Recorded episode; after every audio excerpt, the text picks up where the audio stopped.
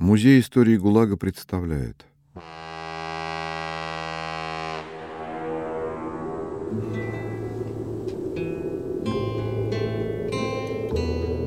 Совместный проект с книжным сервисом «Литрес»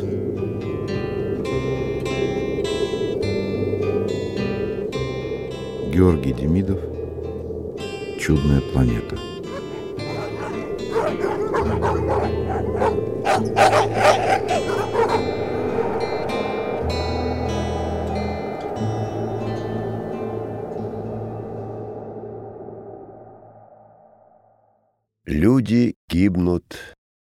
металл. Посвящается М.Н.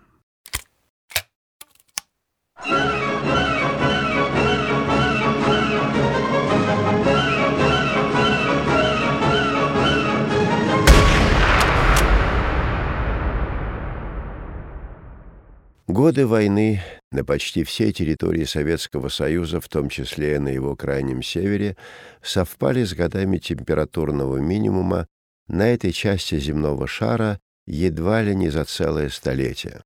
Для колымских заключенных это явление стало тяжелейшим дополнительным бедствием, унесшим множество жизней. Особенно пострадали те, чьи лагеря, подобно нашему, затерялись между прибрежных сопок реки Яны, бассейн которой уступил мировое первенство по холоду соседнему Аймикону лишь в результате скрупулезных метеорологических изысканий, да и то на какую-то пару десятых градуса. Но здесь оказался запрятанным один из богатейших кладов желтого металла, стратегического материала номер один, который мы добывали тогда для нужд войны. В ту предпоследнюю военную зиму морозы в этой части района особого назначения месяцами удерживались на уровне 60 градусов. Для малочисленных тогда приисковых механизмов особо морозные дни актировали так как нагруженные части горных машин, работающих на таком холоде, становились почти стеклянно хрупкими и часто ломались, а при острой нехватке запасных частей рисковать ими было нельзя. Другое дело — заключенные работяги. На место списанных в архив три в очередную навигацию пришлют новых. Колымское начальство было уверено, что здешнее святое место пусто быть не может, и поэтому никаких скидок заключенным на морозы, пургу, нехватку питания, рваное обмундирование. Если миллионы полноправных и полноценных граждан страны гибнут ради победы над врагом, то почему для достижения той же цели надо дорожить жизнями каких-то преступников? В этом рассуждении дальстроевских генералов резон, несомненно, был. Их солдаты, колымские каторжники, загибались тысячами, особенно зимой, от голода и холода, бесчисленных травм и конвоирских пуль. Полюс холода — отнюдь не совпадает с географическим полюсом. Он расположен южнее даже северного полярного круга, поэтому здесь нет полярных ночей в школьном понимании этого слова. Солнце, согласно календарю, всходит над Яной и Аймиконом ежедневно, даже в декабре и январе. Другое дело, что мы, заключенные довольно большого приискового лагеря, жившие и работавшие в узком распадке между высокими сопками, могли об этом только догадываться. Непроницаемая темь двадцатичасовой ночи сменялась тут на короткое время почти такой же непроницаемой морозной мглой. Круглосуточный туман — выжимаемый на воздухе жестоким морозом, был так плотен, что когда колонна подневольных работяг, возвратившись вечером с прииска в лагерь, останавливалась перед воротами, сильный прожектор с крыши вахты мог выхватить из тумана только ее головную часть, Остальная тонула в темноте, и о ее длине можно было судить только по доносившемуся оттуда надрывному кашлю, постанованию, кряхтению, постукиванию деревянных дощечек, заменявших в наших каторжных бурках подметки. Ждать перед закрытыми воротами приходилось долго, нередко добрых полчаса. Ленивые вахтмены у печки в дежурке, из трубы которой вырывались искры и пламя, не торопились их открывать. Тем более, что шуровать эту печку и травить баланду им помогали теперь наши конвоиры. Эти сытые парни, одетые в длиннополые бараньи тулупы, обутые в крепкие валенки, в меховых шапках, связанными подшлемниками, сразу же ныряли в блаженное тепло вахты, как только приводили нас на утоптанный плац перед ней. О своих подконвойных охранники могли не беспокоиться. Куда они денутся? Да еще в эдакий мороз.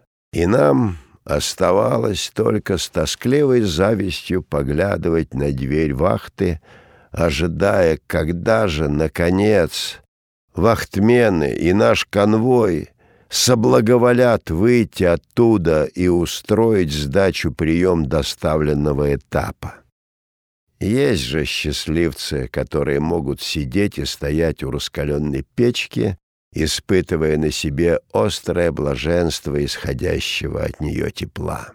Люди, постоянно страдающие от жестокого холода, мечтают, собственно, даже не о тепле, а о некоем жгучем зное, близком по силе к непосредственному действию огня. И хотя это действие вызывает у всех нормальных живых существ инстинктивный ужас, в колымских лагерях была широко распространена поговорка «лучше сгореть, чем замерзнуть». В тот день, как, впрочем, и во все предыдущие последующие дни, мы замерзали уже около двух третей суток к ряду и столько же времени ничего не ели. Первый из двух ежедневных приемов пищи происходил у нас перед выходом на работу в пять часов утра. Теперь же было около восьми вечера. Чтобы попасть в относительное тепло лагерной столовой, получить там вечернюю пайку и вторую миску баланды, надо было перебежать только не широкую площадку за воротами. Но они оставались закрытыми. Сегодня на вахте дежурил отъевшийся на почти бездельной службе ефрейтор, бывший сверхсрочник. Этот особенно любил потешать себя властью над бесправными людьми. Обычно он выдерживал заключенных на морозе до тех пор, пока в их рядах не начинались выкрики, что стоять где уже не втерпешь. Этому жирному коту только и нужно было. Теперь он мог мурыжить людей уже за нарушение ими дисциплины. Никакие выкрики в строю не разрешаются. Вот и сейчас, когда кто-то прохрипел из скрытых в темноте рядов, сколько можно ждать, гражданин дежурный? Гражданин дежурный выглянул с вахты и сказал, что сам он может ждать хоть до двенадцати часов, когда ему надо будет сменяться. А что же касается нас, то мы будем ждать столько времени, сколько он найдет нужным.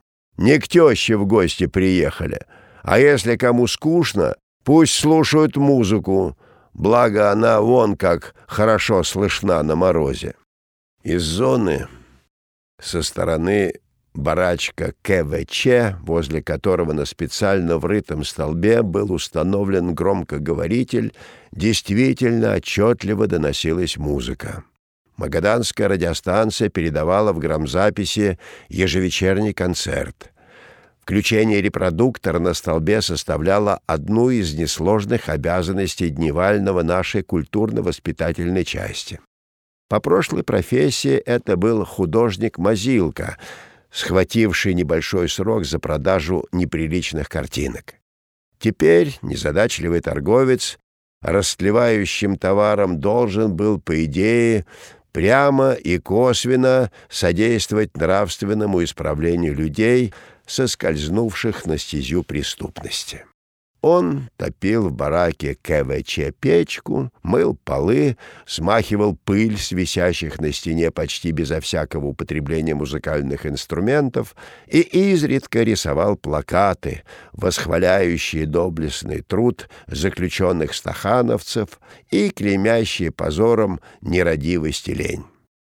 Ее начальник, бывший затейник какого-то санатория на материке, быстро смекнул, что он нужен здесь только для заполнения соответствующей графы штатного расписания ОЛП. В таких лагерях, как этот ОЛП, обычно даже не пытались организовать из заключенных самодеятельные кружки. Истина, что на голодный желудок не запоешь, принадлежит к числу самых старых и общепонятных. Сегодня подборка грамзаписи для концерта была сделана из популярных оперных арий и притом весьма неплохо. Бывший протодьякон Михайлов пропел свой коронный номер арию Сусанина «Ты взойди, моя заря», прозвучала сопрано Обуховой, спевшей арию Марфы из Хованщины.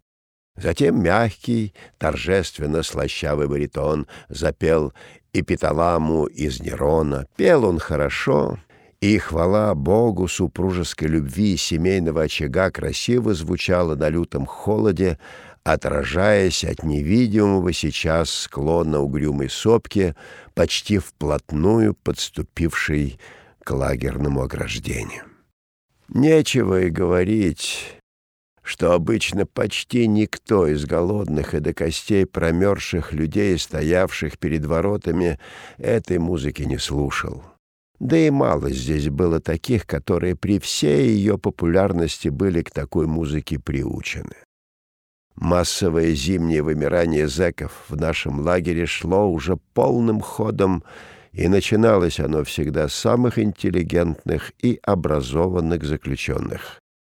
И тем не менее нашелся один, который, видимо, слушал очень внимательно. Вообще, Слушавший эпиталаму молодой арестант производил впечатление куда более подтянутого и аккуратного человека, чем большинство его товарищей. Кроме самодельного воротничка, его лицо защищало еще плотно обмотанное вокруг рта и носа кашне, оторванное от старого лагерного одеяла полоса байки. На самых красивых нотах хвала Гименею, парень в кашне непроизвольно водил в воздухе руками в рукавицах и слегка поворачивался всем корпусом.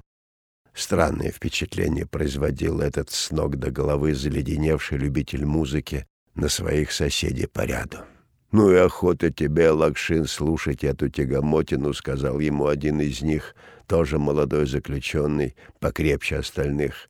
И чего это вам, музыкантам, нравится то, чего другим и слушать-то неохота? Лакшин сделал умоляющий жест. Не мешай. На последних нотах эпиталамы пожилой заключенный, стоявший крайним в одном из рядов со странной на таком морозе неподвижностью, покачнулся, сделал слабую попытку ухватиться за плечо впереди стоящего и свалился на утоптанный снег. Упавшего пытались поставить на ноги, но он только елозил по снегу своими деревянными подметками, невнятно мыча, и тяжело свисал с рук поддерживающих его людей. Переохлаждение. Уверенно поставил диагноз кто-то из окружающих. Уже третий сегодня теряющего сознание человека положили на снег. Он продолжал негромко мычать, стараясь, видимо, произнести какое-то слово. Слабо сучил ногами, руками в драных рукавицах, не то скреб, не то поглаживал плотный снег. Глаза старика были полуоткрыты, и в них светился тоскливый страх. Тот, который только что определил переохлаждение — сделал и прогноз. Хана по хану. Освободился, видать, досрочно. Категоричность приговора имела под собой достаточные основания. Из пораженных низкотемпературным шоком выживали только очень немногие, хотя большинство из них агонизировало по несколько дней. То, что один из ожидавших впуска в зону свалился с переохлаждением, давало нам право напомнить вохровцам на вахте, что мы ожидаем благоволения. Кто-то постучал в ее дверь. «У нас тут один дуба режет». На крыльце показался ефрейтор в расстегнутой телогрейке и заломленный на затылок кроличьей шапке. Вот как надо противостоять здешнему морозу. В развалку. Засунутыми в карманы руками он подошел к лежавшему на снегу старику и зачем-то потрогал его ногой. Затем сделал знак своему помощнику открывать ворота и, подумав, приказал. «Волоки его в санчасть». Нетяжелую ношу с трудом подняли четыре человека и на подкашивающихся ногах потащили к воротам. Вместе с заболевшим они составили ту пятерку, которая вне очереди будет пропущена в вожделенную зону. «Первая», — отметил дежурный, тут же скомандовал. «Вторая — тянуть резину с приемкой заключенных». И дальше он уже не собирался, так как явно переоценил свои возможности наплевательски относиться к сегодняшнему морозу. Уже в первой шеренге какой-то из зэков поскользнулся на своих деревяшках и упал перед самыми воротами. Остальные четверо прошли в зону, а он все никак не мог подняться на негнущихся ногах, скользил и падал. Пятерка очередного ряда, шары у них повлезали, что ли, обошла барахтавшегося на снегу человека и заслонила его от приемщика. Пришлось кулаками проделать в ней брешь, а отставшему пинком взад помочь пересечь линию ворот. Шестая, седьмая. Дальше, как обычно, дело со счетом пятерок пошло еще хуже. В одной из них двое под руки вели третьего. Он еще не потерял сознание, как тот, которого отнесли в санчасть, но был, видимо, близок к подобному состоянию. Немногим крепче его были и те, кто попытался помочь ему добраться до ворот. Троица доходяг потеряла разгон и замешкалась как раз тогда, когда мороз, как волк зубами, впился в правое ухо дежурного. Левой рукой он слегка двинул по загривку ближайшего к нему доходягу. Упали, однако, все трое и даже не пытаясь подняться на ноги, на локтях и коленях, ползли в зону. «Эх, мать вашу!» — досадливо поморщился ефрейтор, хватаясь руками уже за оба уха. Из репродуктора в это время насмешливый бас Мефистофеля пел свою знаменитую арию про золотого тельца. «Люди гибнут за металл, провозгласил он торжествующе, когда обессиленные дистрофики свалились на землю, напоминая собой неустойчиво поставленные кегли. «Гибнут, гибнут, гибнут, гибнут», — подхватил этот возглас хор, которому визгливо вторили скрипки и флейты. «Сатана там правит бал», и снова хохотал дьявольский хор «Правит, правит, правит, правит». «Так никак это про нашу Колыму», — изумился тот, который назвал тягомотиной Рубинштейновскую эпиталаму. «А ты, Лакшин, мог бы эту песню спеть, а?» Лакшин нетерпеливо отмахнулся, он опять слушал. «Ну чего спрашиваешь?» — сказал кто-то из того же ряда. «Не слышишь, что ли, что это не для его голоса?» «Разговоры!» — крикнул дежурный. Для человека, незнакомого с обычаями и нравами без заключения, фраза «люди гибнут за металл» в качестве прозвища кажется, наверное, весьма странной. Но в лагерях, особенно среди уголовников, встречаются клички и почуднее. В лагере, где он умер, для места, в котором смерть является правилом, а выживание исключением, этого заключенного помнили необычайно долго. Такой чести люди гибнут был обязан своему голосу, редкостному по силе и красоте, которым он владел с высоким профессиональным мастерством.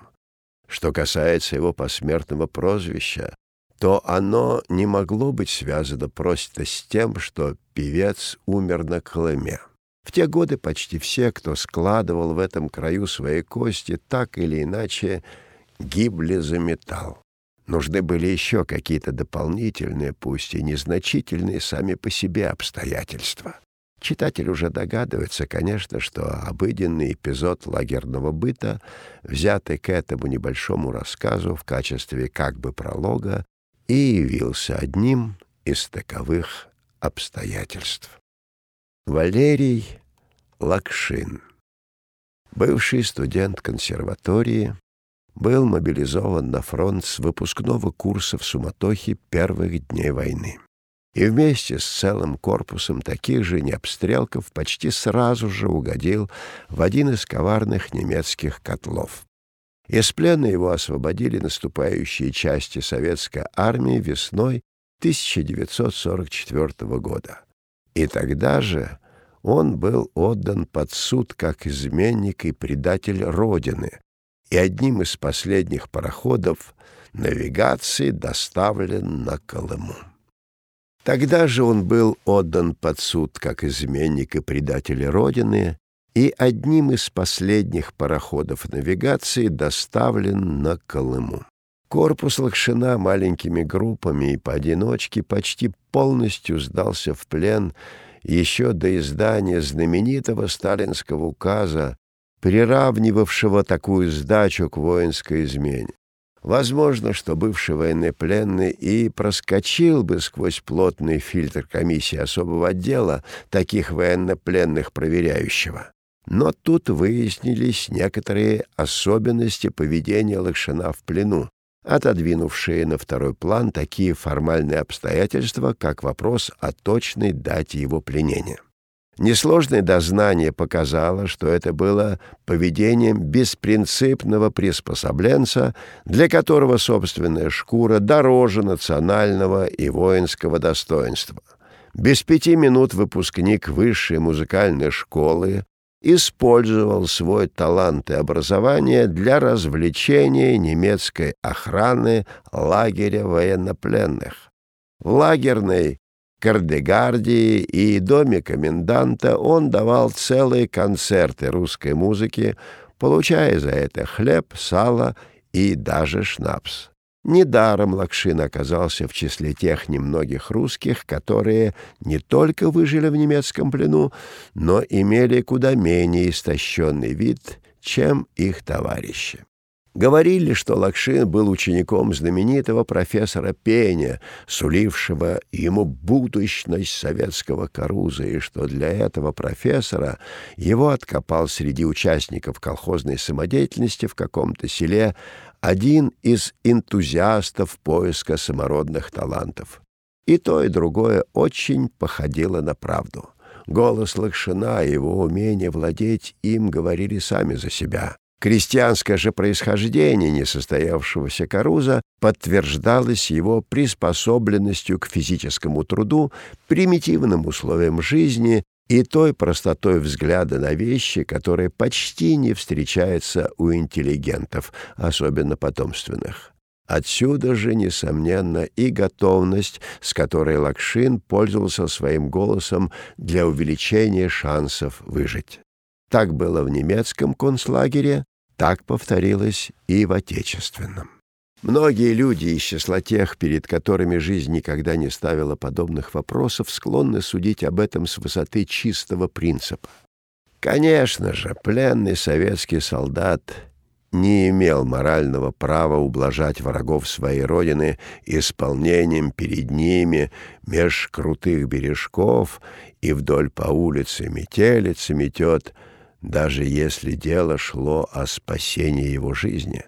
Быть столь принципиальным в условиях сытости и комфорта нормальной жизни, конечно, нетрудно. Но даже осудивший Лакшина свирепый фронтовой трибунал вряд ли усмотрел бы состав преступления в том, что он повторял эти песни перед товарищами по заключению в Колымском лагере. Таким способом он тоже сшибал тут куски, то есть, попросту говоря, выпрашивал пением подаянием. Устав лагерей обычного режима не то чтобы разрешал такие пения, но он их и не запрещал, особенно в промежутке между вечерней поверкой и отбоем. Тем более, что на того, кто пел, нельзя было цикнуть, что тут для этого не место, и отослать в КВЧ. Она у нас, как уже говорилось, бездействовала. Недаром бывший студент консерватории, пел и с эстрады сельского клуба, и в оперной студии. Репертуар у него был широчайший, от колхозных частушек до труднейших арий из классических опер. Пользовался этим репертуаром он весьма умело, точно учитывая уровень музыкального развития слушателей, их вкусы и настроения. В общих бараках, в которых Лакшин выступал поначалу, такими слушателями являлись люди, душевному состоянию которых всего ближе была тема разлуки с любимой женщиной, семьей и родными местами. Все эти песни входили в репертуар певца, почти ежевечерне обходившего бараки работяг после ужина, хотя в течение всего дня он наравне с другими работал на приисковом полигоне. У Лакшина был сильный лирический тенор с теми особенностями звучания, которые всегда поражали людей своим таинственным действием на сознание.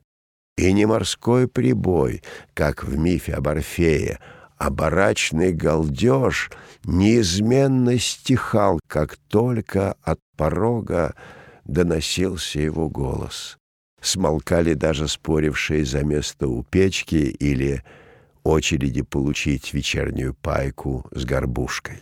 Неказистый с виду парень, казавшийся чуть приземистым в своем ватном одеянии, незаметно входил в барак, делал два-три шага вперед, разматывал одеяльный шарф, которым было тщательно укутано его горло, и сразу же безо всяких усилий брал нужную ноту.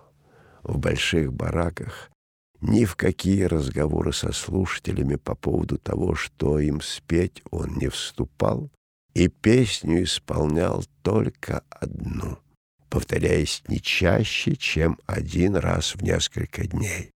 Выслушивали эту песню всегда с тем вниманием, с которым слушают только то, что проникает в самое сердце. И всегда находился кто-нибудь, кто на грустных словах о женственной рябине, обреченный весь свой век качаться в разлуке с могучим, но таким же одиноким дубом, украдкой смахивал заскорузлой рукой слезы с обветренных щек. А потом такие же руки тянулись к певцу с остатками паек, нередко сэкономленных специально для него. «Спасибо. Возьми вот». Лакшин принимал их с равнодушно вежливым видом, как будто это были не куски хлеба, а букеты цветов от поклонников его таланта, и складывал эти куски в огромный карман из мешковины, собственноручно нашитый им на бушлат. К своему романтическому дару он относился с прозаическим реализмом крестьянина. Но относительно обильным подаяние было только в первой неделе его появления здесь. Вскоре наступила зима с ее не только холодом, но и голодом. Зимой хлеба требуется намного больше, а заработать его заключенным становится намного труднее, и даже самые сильные, выносливые из подневольных работяг садились едва ли не на штрафной паёк. Подавать певцу стало почти нечего. Он тоже начал голодать, а это, как известно, весьма вредно отражается на голосовых связках. Еще хуже действовал на них морозный воздух. Голос Лакшина стал сипнуть, а на многих нотах он нередко пускал петуха. Теперь, когда, кивнув на прощание своим слушателям, старавшимся на него не смотреть, он уходил от них с достойным видом, но пустым карманом. Это была всего лишь хорошая мина при совсем плохой игре. Надо было что-то предпринимать. Но недаром в обвинительном заключении по делу Лакшина было записано, что он изворотливый приспособленец, позорящий честь воина, советского человека и представителя артистического мира. Уразумев за месяц своего пребывания в лагере, от кого в громадной степени зависит тут жизнь рядового заключенного, он переключился на обслуживание своим пением сильных лагерного мира. Теперь его голос все чаще слышался то из сучьего закута, так называлось здесь помещение для главных лагерных придурков, то из санчасти, где он пел перед лекпомом, то из лагерной кухни. Но всего чаще Лакшин пел в закуте. Это было отделение, в котором жили староста, нарядчик, старший повар и старший хлеборез. Здесь было просторно, светло, тепло и чисто. А главное, старания певца никогда не оставались неоплаченными.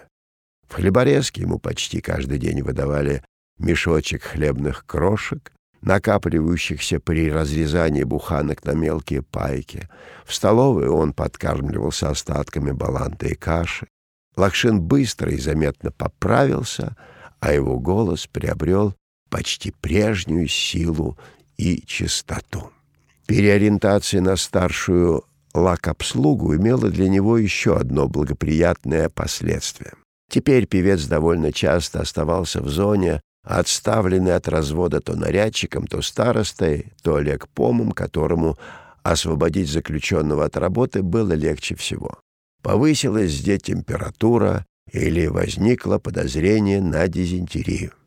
Но больше всех благоволил к Лакшину здешний нарядчик, большой любитель музыки, правда, самого невысокого разряда.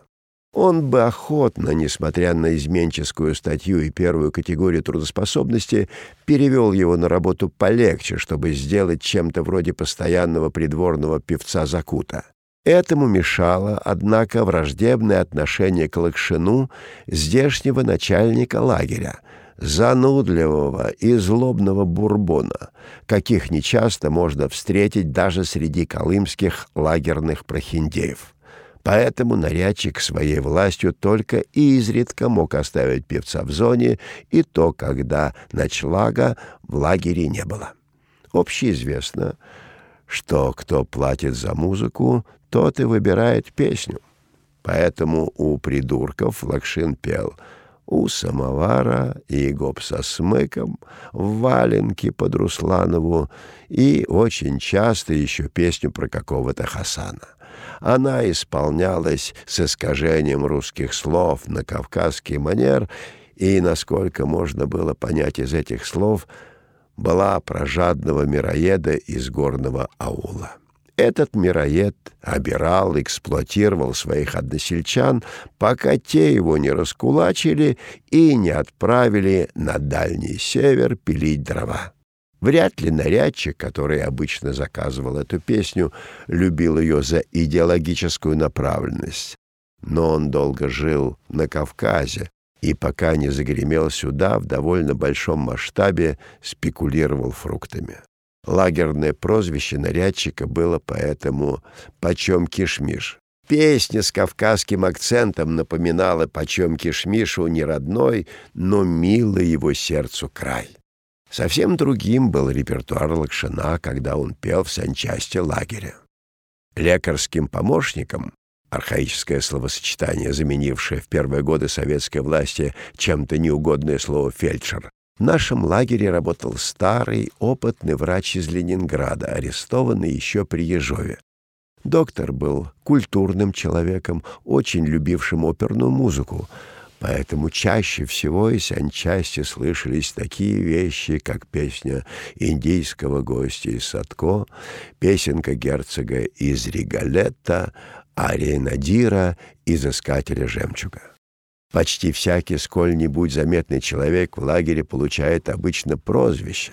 Пробовали изобрести такое прозвище и для Лакшина — но при его жизни это так и не удалось, во всяком случае, если говорить о прозвище общепринятом. Быть может, потому что, если не считать его удивительного голоса, Лакшин как личность был, если хотите, сер, притом отсутствием неположительных качеств, а именно отрицательных. Во всем, что не касалось искусства петь, это был рядовой, здравомыслящий, работящий и в то же время себе на уме штымп.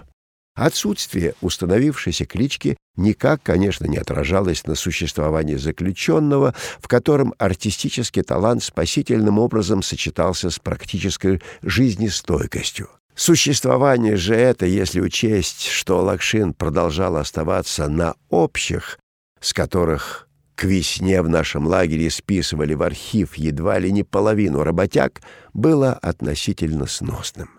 Неизменное покровительство обитателей Закута и лагерного доктора обеспечивало ему достаточное число шансов пережить свою первую колымскую зиму.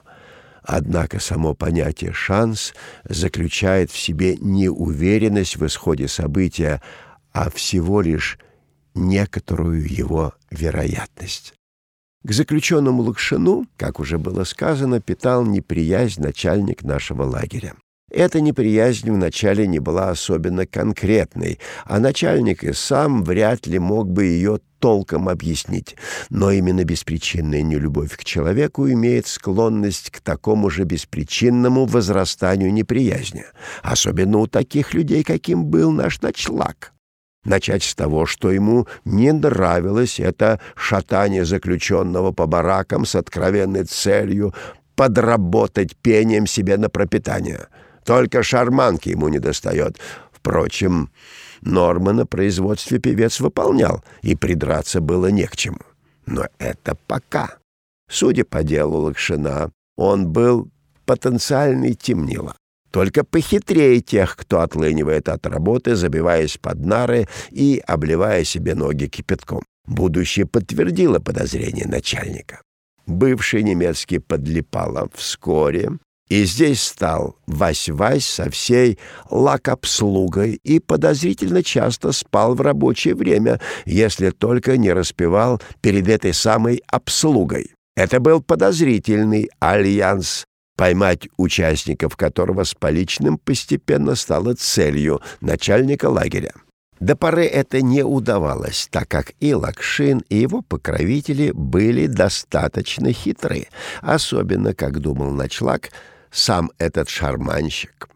Однако ничего. Один неверный шаг, и он ответит за свое пение столько месяцев, раздражающее начальника, за дни подозрительного освобождения от работы по болезни и за то, что имеет почти законченное высшее образование, пусть даже какое-то певческое.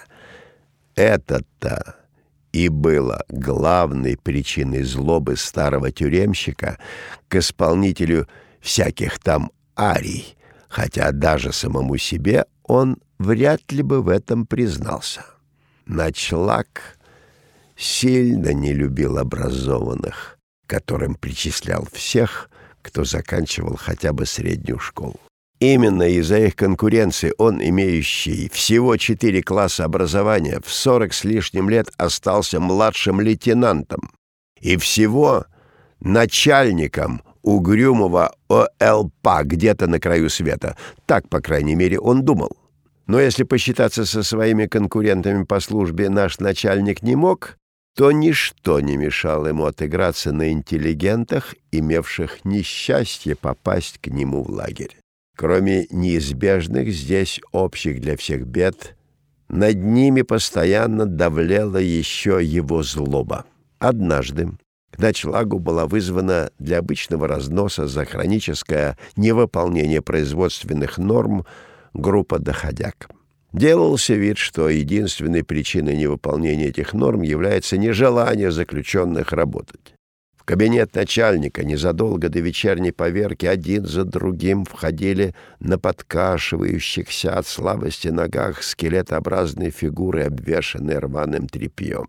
«Фамилия?» — спрашивал начальник, заглянув в лежащую перед ним бумажку.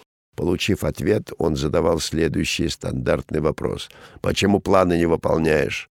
В ответ раздавалось невнятное бормотание о том, что нормы день невыполнимы.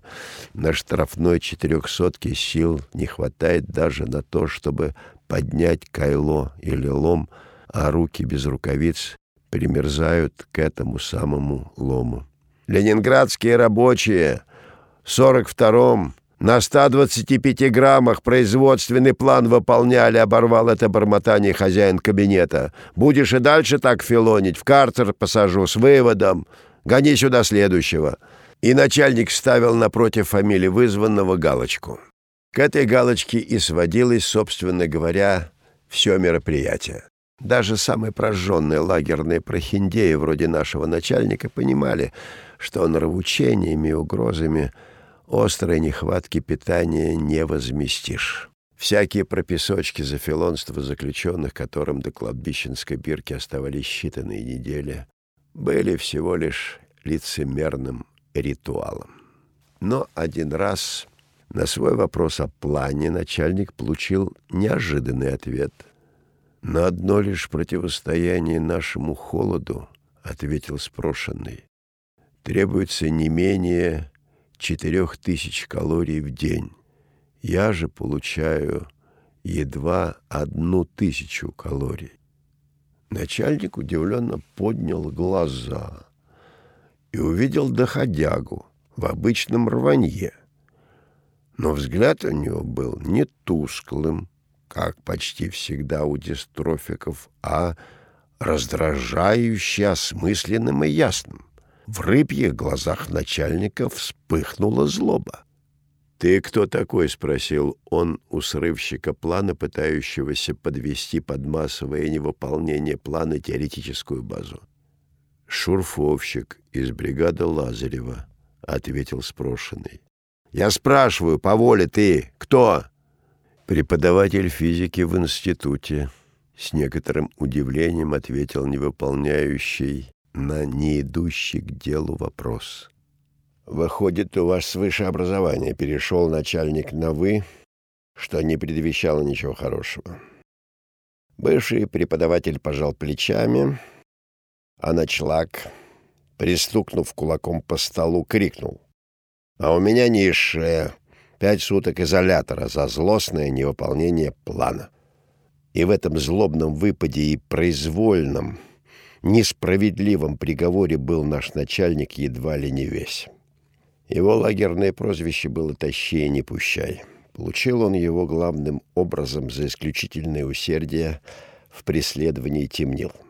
Если он не был болен и не уезжал по делам в соседний поселок, где находилось здешнее горнорудное управление, «Тащи и не пущай» почти непременно возглавлял ежедневный утренний обход лагеря, производившийся вскоре после развода.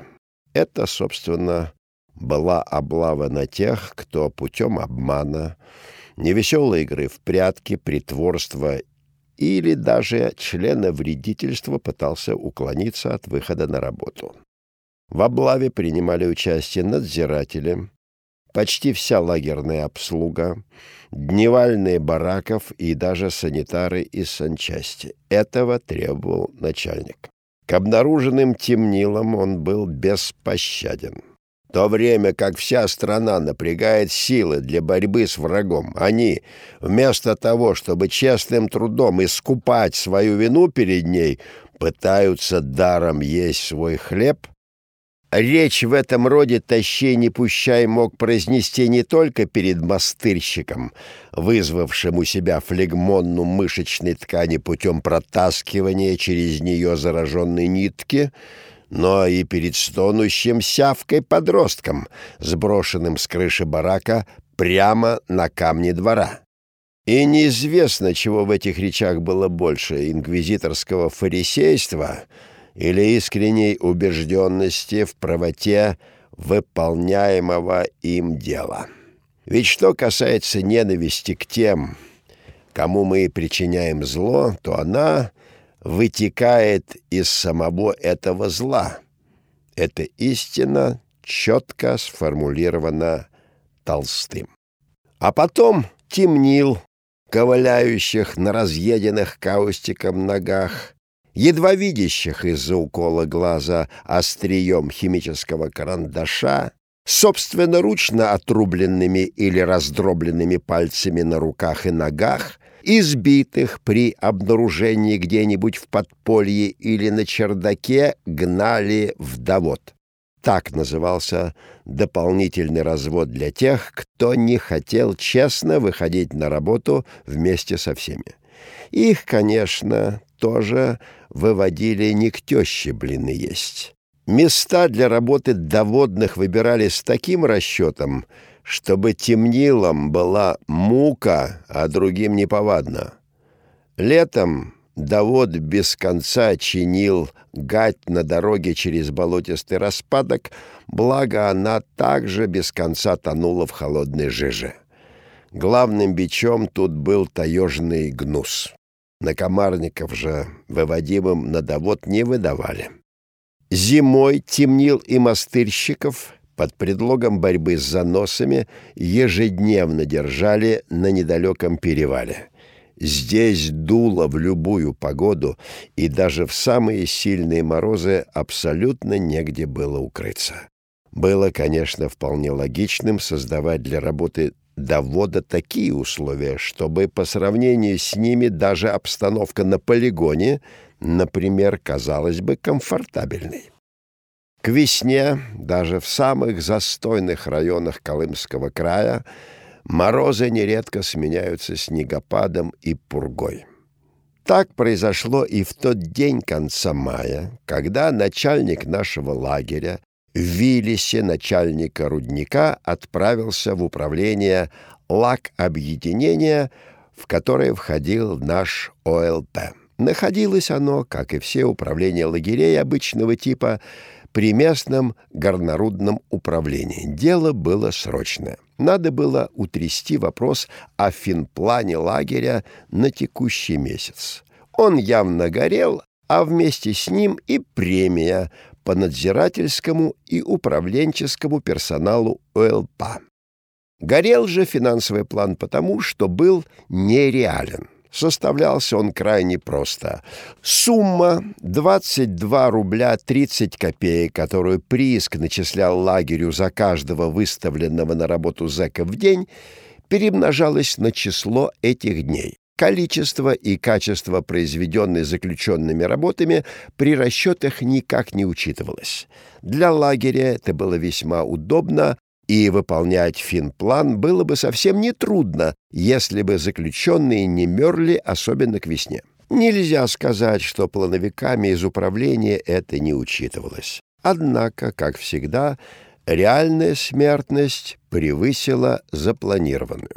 Начальник должен был доказать бюрократам-управленцам, что на это были объективные причины, за которые ни он, ни его подчиненные отвечать своей премией не должны. Он выехал рано, еще до развода.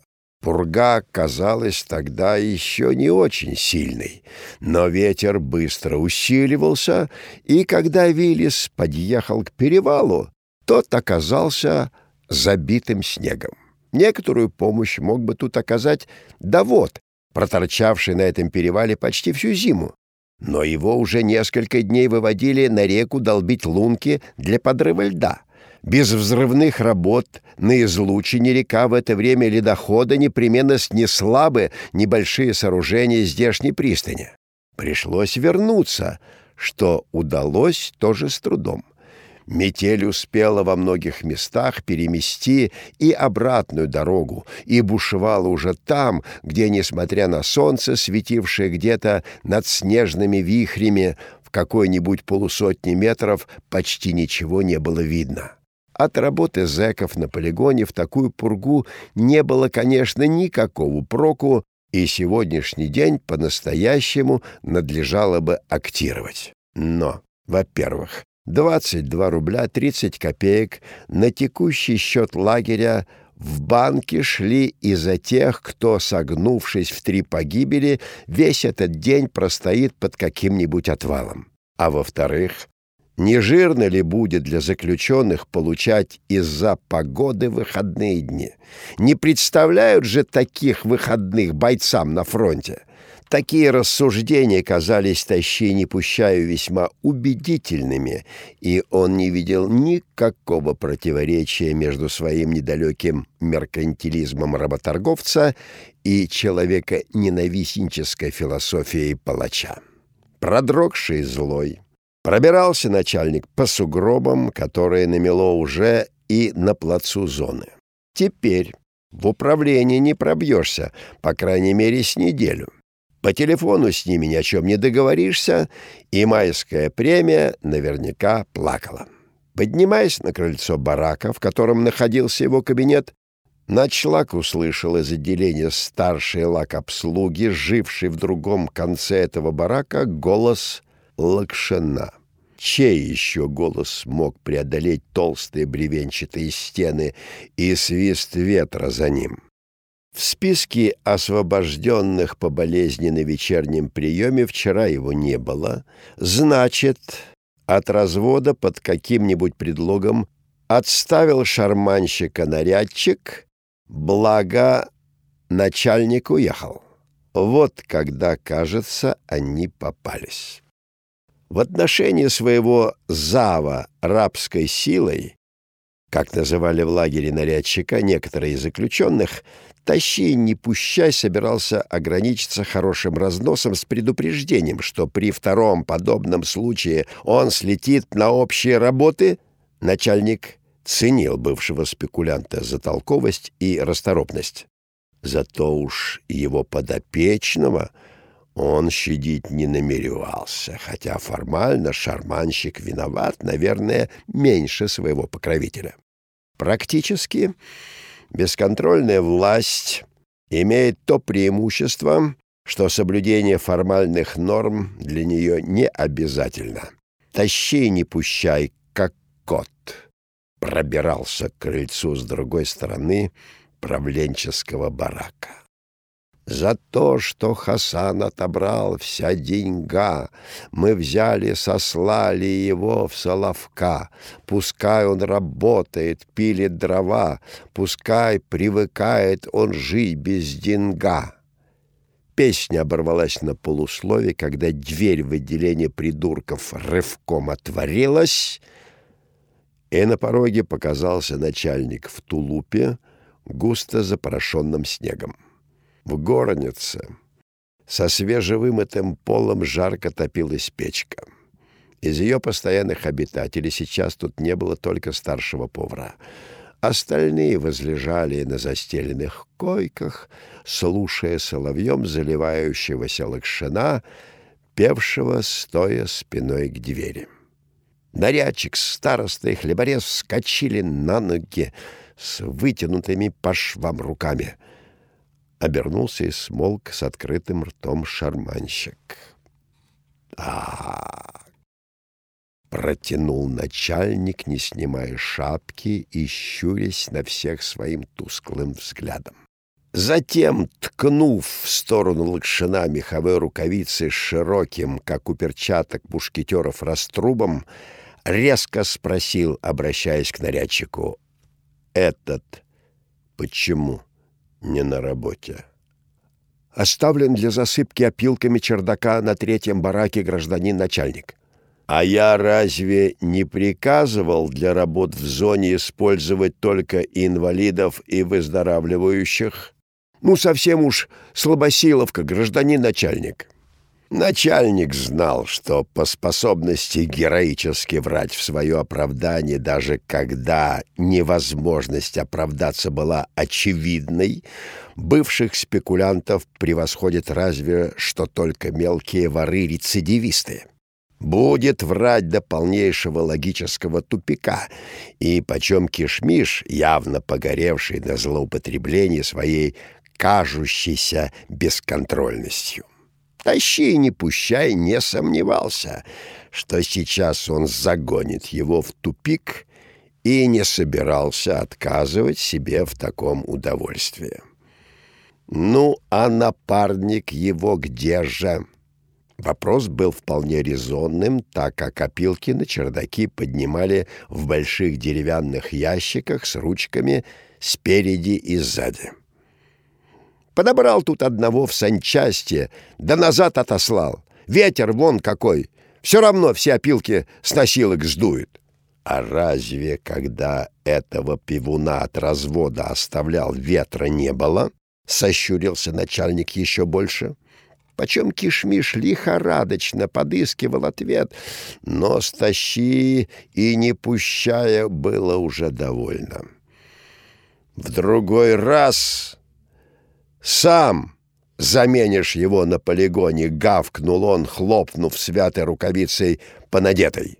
А сейчас, чтобы через четверть часа духу его в зоне не было, вызвать дежурного бойца из дивизиона и припроводить в довод. Начальник вышел, не затворив за собой двери. Конвоировавший Лакшина, вохровский солдат, всю дорогу до места понукал его, а иногда и пинал прикладом в спину. Он злился на своего подконвойного за то, что из-за этого невесть откуда взявшегося темнило ему пришлось оторваться от печки в казарме и черти куда брести с ним по пурге и сугробам. Выражение «да работал» следует считать весьма условным. Почти никто и никогда из выведенного с дополнительным взводом не работал как следует уже потому, что было почти все равно, делаешь ли ты тут что-нибудь или не делаешь решительно ничего. За проведенный в доводе день во всех случаях полагалась штрафная пайка и ночевка в холодном карцере. Тащи и не пущай не раз пытался, правда, воздействовать на доводных внеэкономическими методами принуждения вроде угрозы круглосуточно держать их на работе или заморозить особо злостных филонов в карцере, но из этого ничего не выходило. Такую же пургу, как и сегодня, работать не смогли даже самые рогатые из рогатиков. Поэтому Человек двадцать оборванцев-подконвойников сбились в тесную кучу на льду реки под обрывистым берегом. Здесь меньше дуло. Издали, при некотором воображении их можно было принять за отряд древних викингов, изнемогших в походе и уснувших в снегу стоя, опираясь на свои копья. Копья темнилым и мастырщикам заменяли очень походившие на них пешни с длинными чуть ли не в три метра древками. Предполагалось, что под этими пешнями они будут и сегодня проделывать полутораметровом льду сквозь лунки, через которые под него подводят взрывчатку. При норме 10 таких лунок в день самые работящие штрафников делали 2-3. Но сегодня бригаду даже не повели на место работы. Конвоиры тоже были людьми и, несмотря на свои тулупы и валенки, не хотели торчать на юру, открытым всем ветрам. Вручили пешню и лакшину, и он картинно, как все, тут же на нее оперся. От остальных он отличался пока тем, что не был, как они, чуть ли не по пояс заметен снегом. Снег старались не стряхивать, так было теплее. По сторонам бригады на некотором расстоянии от нее также неподвижно стояли конвойные. У этих копий не было, и со своими винтовками они напоминали скорее замерзших часовых из серии иллюстраций к событиям на Балканах во время русско-турецкой войны, которая называлась «На шибке все спокойно». Нельзя было сказать, что тут было особенно весело но вряд ли и существенно хуже, чем на полигоне сегодня. Не все ли равно? Где откатывать солнце вручную, судя о времени только по сменам часовых, сменявшихся каждые четыре часа? Лакшин особенно не унывал. Гнев тащи, не пущая на своего нарядчика, закрывал ему в дальнейшем путь к этому источнику кантовок. Но их было не так уж и много. А в остальном все оставалось по-прежнему. Ему не приходится, как почем кишмишу, бояться за свое теплое местечко в лагере. Дальше общих работ на полигоне неугодного ему заключенного не может угнать даже начальник ОЛПА. А было очень похоже, что и на этих общих Лакшин не пропадет. Крестьянский сын, он умел работать и не боялся трудностей. А опыт показывал, что там, где есть люди, его голос всегда его прокормит. К тому же работу певцу немало облегчало благоволение к нему. Все за тот же голос. Производственных бригадиров и нарядчиков. Другой подход по части оценок выполнения. Да нередко другая и работа. Война уже окончилась. Можно ожидать амнистии и, во всяком случае, смягчения режима для таких, как он, липовых изменников и предателей — а если Лакшин сумеет попасть в одну из здешних агитбригад, то вряд ли ему будет закрыт путь даже к знаменитому крепостному театру в Магадане. И это были уже не радужные мечтания, а вполне реалистические надежды человека, знающего себе цену и умеющего эту цену получить. Человек только предполагает — Располагает же чаще всего черт. Причем обычно черт мелкий и газливый и вздорный, вроде нашего начальника лагеря. Во второй половине дня, несмотря на непрекращающуюся и даже усилившуюся пургу, зловредная энергия тащи, не пущая, принесла его на место, где эта пурга замела викингов почти по самые плечи. Проваливаясь в сугробах, Начлак подошел к начальнику конвоя, закричал ему почти в ухо, «Почему у вас люди не работают?» Тот хотел что-то ответить насчет ветра, но Тащей, не пущая, продолжал кричать, показывая рукой в сторону, где река делала довольно крутой поворот. «Немедленно отвести их на рабочие места!» Пока каждый не сделает по три лунки, с работы не снимать, ясно? Из всех этих криков было ясно только, что тащи не пущай вредный дурак. Рабочие места по долблению лунок находились посередине реки за поворотом, где ветер дул точно вдоль русла и с такой силой, что, присев на корточки, тут можно было катиться по гладкому, как паркет льду без паруса и лыж. Удержаться же на месте было почти невозможно. Но даже глупый приказ есть приказ. Бойцы зашевелились, начался хриплый мат и щелканье винтовочных затворов. С непременным сдвигом по фазе зашевелились и их подконвойные. Взвалив на плечи свои копья и роняя с себя толстые пласты снега, викинги гуськом потянулись к повороту реки. Здесь в лицо им ударил лютующий на свободе ветер — он гнал по широкой ледяной глади слегка волнующийся белый поток, дымящийся метелками сухого снега на местах даже небольших препятствий. Снежный поток почти скрывал поверхность льда на протяжении целого километра, довольно густо пробуравленную лунками.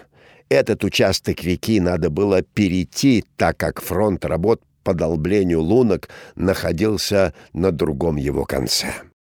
Сами лунки для идущих по льду особой опасности не представляли, хотя они снова затянулись толстым, пусть и не таким, как прежде, слоем льда.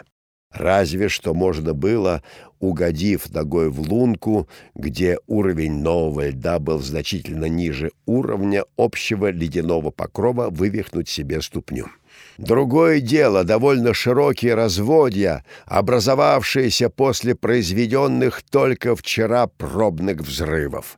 Они были разбросаны там и сям и затянуты опасно тонким льдом. Предупредить новичка об опасности ходить тут, не глядя под ноги, никто просто не догадался, каждый был сам по себе. И Лакшин провалился — когда, спасая лицо от жгучего ветра, пятился задом наперед. От немедленной гибели его спас длинный карандаш, пешня, которую он нес, держа под мышкой. Шедшие следом видели, как человек впереди стал вдруг так мал ростом, что его голова и плечи почти скрылись в куреве поземки — но остановились они не сразу, и это не было проявлением какого-то исключительного эгоизма или равнодушия. Так уж люди почти всегда ведут себя по отношению к близким, когда им самим очень плохо. Прошла добрая минута, пока кто-то подошел к провалившемуся и протянул ему конец древка своей пешни — Усилиями нескольких человек Лакшина вытащили на лед и тут же отскочили от него подальше. С его ставшей почти черной ватной одежды потоками стекала вода. Белыми оставались только воротник, кашне и шапка. Впрочем, бушлаты, штаны быстро покрывались изморозью. Мороз был, хотя и не так жесток, как в зимние месяцы, но, помноженный на сбивающий с ног ветер, он стоил 50-градусной стужи.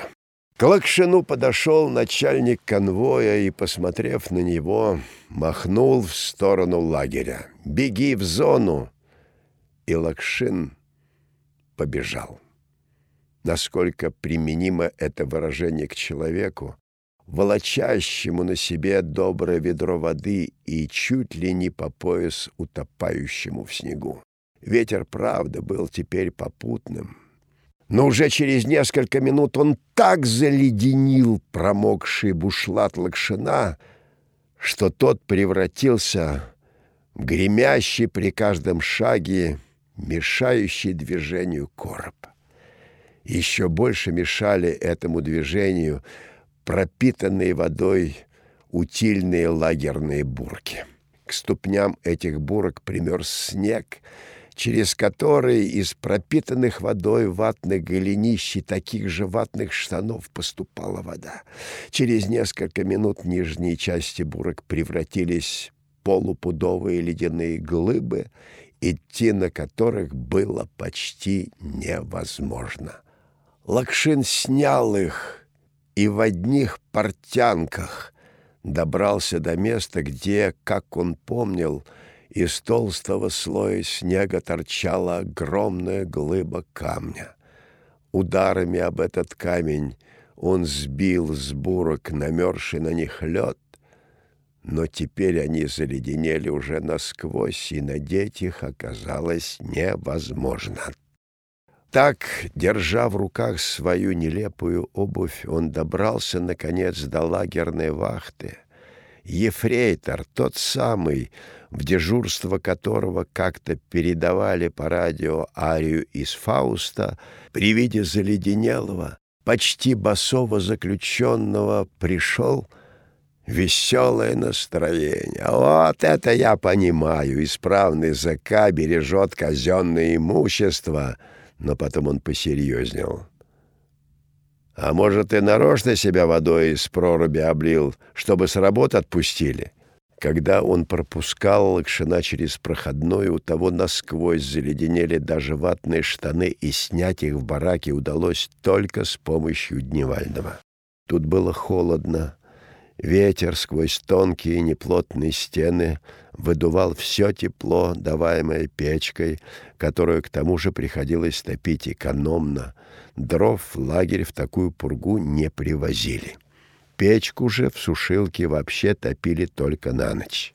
Словом, к вечеру, когда дежурный надзиратель пришел за Лакшиным, чтобы отвезти его ночевать, в неотапливаемый кондей. Его промокшее обмундирование успело только оттаять. Мокрым оно оставалось и весь следующий день, в течение которого опять крутила пурга, и Лакшин откатывал солнце уже со всей своей обычной бригадой на полигоне. Он очень боялся, что простудил горло. С этой стороны, однако, все обошлось благополучно, он не схватил даже насморка. Происшествие на льду начало уже оборачиваться в его памяти своей юмористической стороной, когда через несколько дней Лакшин к концу рабочего дня на полигоне почувствовал озноб. Озноб быстро усиливался, и когда заболевший добрался, наконец, до санчасти, температура у него оказалась перевалившей за 40 градусов. Быстрый взлет температуры, продолжавший нарастать, и глухие тона в обеих половинах легких не оставляли у врача ни малейшего сомнения. Двустороннее крупозное воспаление легких. При лагерной санчасти существовал стационар, примитивная больничка на несколько коек. Тяжело заболевшие и получившие серьезные травмы на производстве ждали здесь отправления в отделенческую больницу при лагерном управлении. Исключение составляли заболевшие дистрофией и пневмонией. Первых после нескольких вливаний глюкозы отправляли в недалекий инвалидный лагерь, вторых оставляли на месте до выздоровления или летального исхода. Все равно и в отделенческой больнице лечить воспаление легких было, собственно говоря, нечем. В распоряжении лагерной медицины арсенал лекарственных средств оставался таким же, как и во времена доктора Чехова.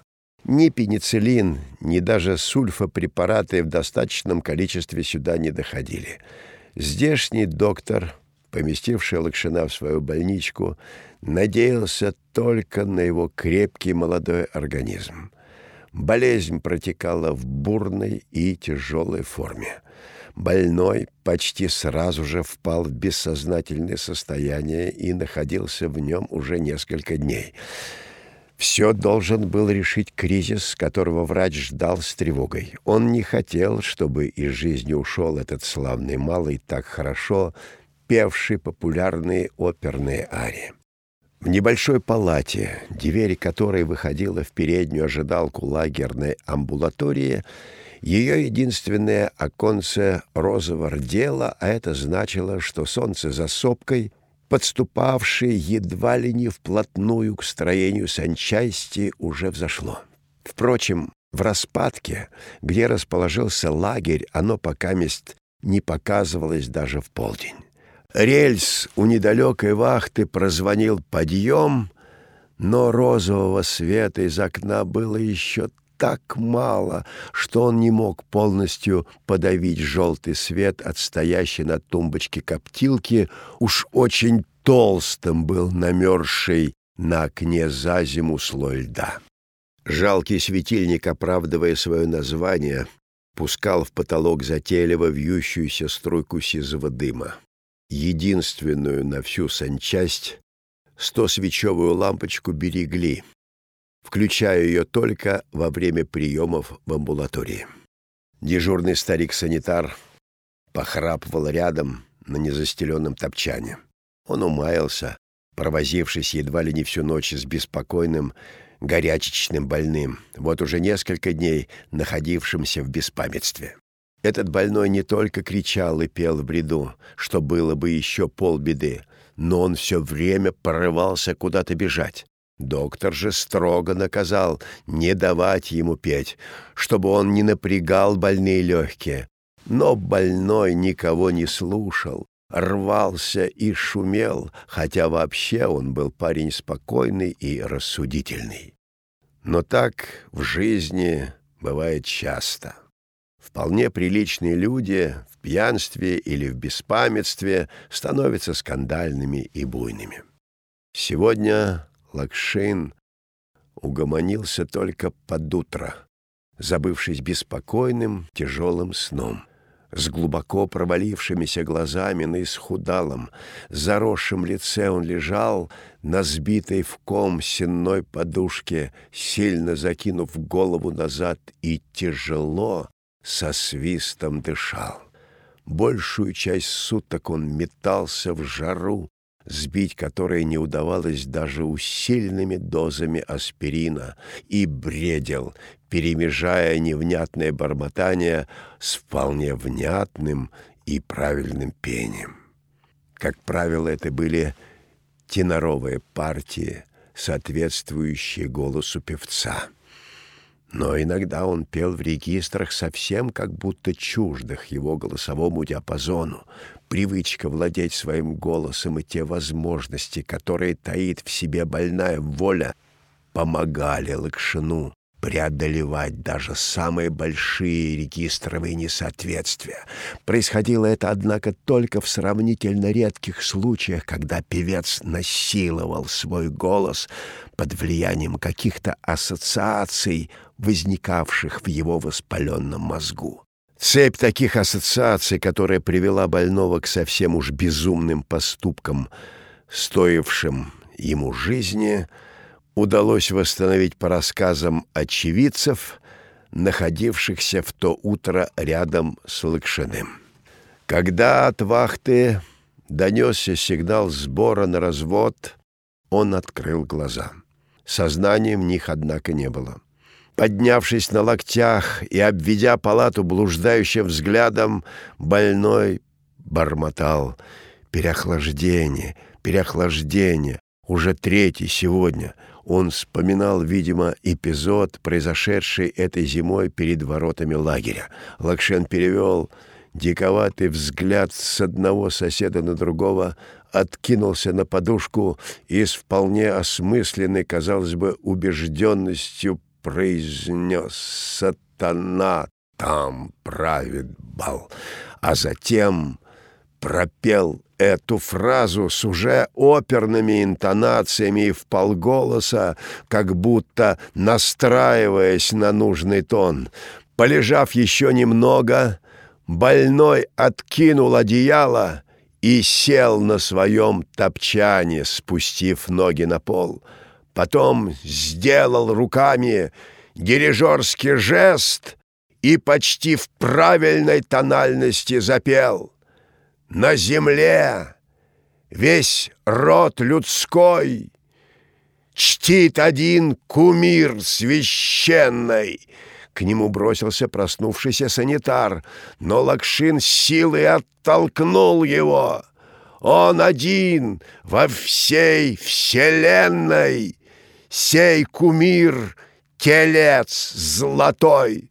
На помощь к санитару подбежали двое ходячих больных, но и втроем они не могли справиться с неугомонным больным. Вырвавшись от них, он выскочил в переднюю и через нее во двор зоны. Стояло яркое морозное утро. Снег на сопках из розового становился уже по-дневному оранжевым. Через открытые ворота лагеря начали выходить первые пятерки подневольных работяг, отправлявшихся добывать трудное колымское золото. Только тут кто-то заметил, что со стороны санчасти бежит в одном белье босой человек, а за ним гонится больничный санитар в сером халате — Лакшина узнали только тогда, когда, вскочив на пожарную бочку, стоявшую возле коптерки, он запел, продолжая начатую в палате арию Мефистофеля, прославляя истукана, Люди разных рас и стран пляшут в круге бесконечном. Увидев бегущих на помощь сильно отставшему санитару дежурного надзирателя и лагерного старосту, больной соскочил со своей бочки и, подбежав к совсем близко отсюда лагерной ограде, перепрыгнул через невысокий барьер, отмечающий границу запретной зоны. По человеку, появившемуся в этой узкой полоске земли, часовые на вышках, согласно уставу, обязаны были открыть огонь без предупреждения. Но ближайший к нарушителю запретной зоны часовой не был, видимо, кровожадным человеком, так как ограничился выстрелом в воздух. Впрочем, было совершенно очевидно, что этот нарушитель не в своем уме. Преследователи Лакшина остановились в нерешительности, а он, как будто поддразнивая их своей недосягаемостью, продолжал петь, угождая Богу злата. Край на край встает волной. Снова раздался выстрел, но уже с другой вышки в дальнем углу зоны. Дежуривший на ней часовой отличался, видимо, большим служебным рвением, чем первый, и более буквально понимал устав караульной службы. Вероятно, он принадлежал к тому достаточно распространенному типу наемных солдат, которые не приминут совершить узаконенное убийство, даже когда его моральная преступность очевидна врожденную жестокость и нравственную неполноценность тут так легко скрыть за казенной буквой устава. Исполнительный солдат стрелял прицельно. Щепкой, отбитой его пулей от столба колючей ограды, нарушителю слегка царапало лицо. Было еще не поздно. Сделав всего один шаг в сторону выйти на безопасное место, но больной вместо этого шагнул по направлению к вышке, с которой только что чуть не был застрелен, и пошел по запретной зоне, медленно и картинно, как по оперной сцене.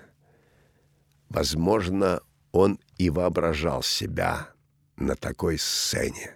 Заканчивая арию Мефистофеля, певец вложил в нее весь свой талант исполнителя и весь сарказм, которым великий Гёте наделил мудрого и насмешливого врага человеческого рода. И людская кровь рекой по клинку течет буллата. Часовой почему-то не стрелял. Видимо, любопытство. Не каждый день увидишь такое представление. Превозмогло в нем жажду безнаказанного убийства.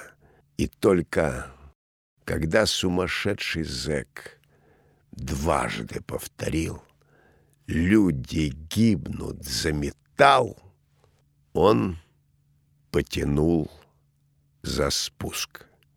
На заключительной фразе своей последней арии, успев произнести только «Сатана там!», певец упал ничком в снег, выбросив вперед руку с воображаемой дирижерской палочкой.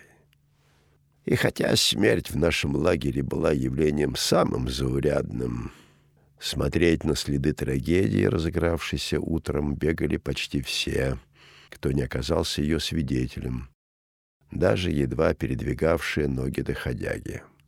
Так, само собой, решился вопрос о лагерном прозвище для певца, способного в другое время и при других обстоятельствах стать одним из лучших вокалистов страны. Впоследствии ходил слух, что за недостаток политического чутья при подборе музыкальных пьес для вещания на особый район руководство Магаданской радиостанции получило от политуправления Дальстроя внушение. Осталось, однако, неизвестным, было ли это внушение связано с обстоятельствами, при которых в далеком лагере был застрелен какой-то зэк, нарушивший запретную зону. Вряд ли. Да и какое это имеет значение?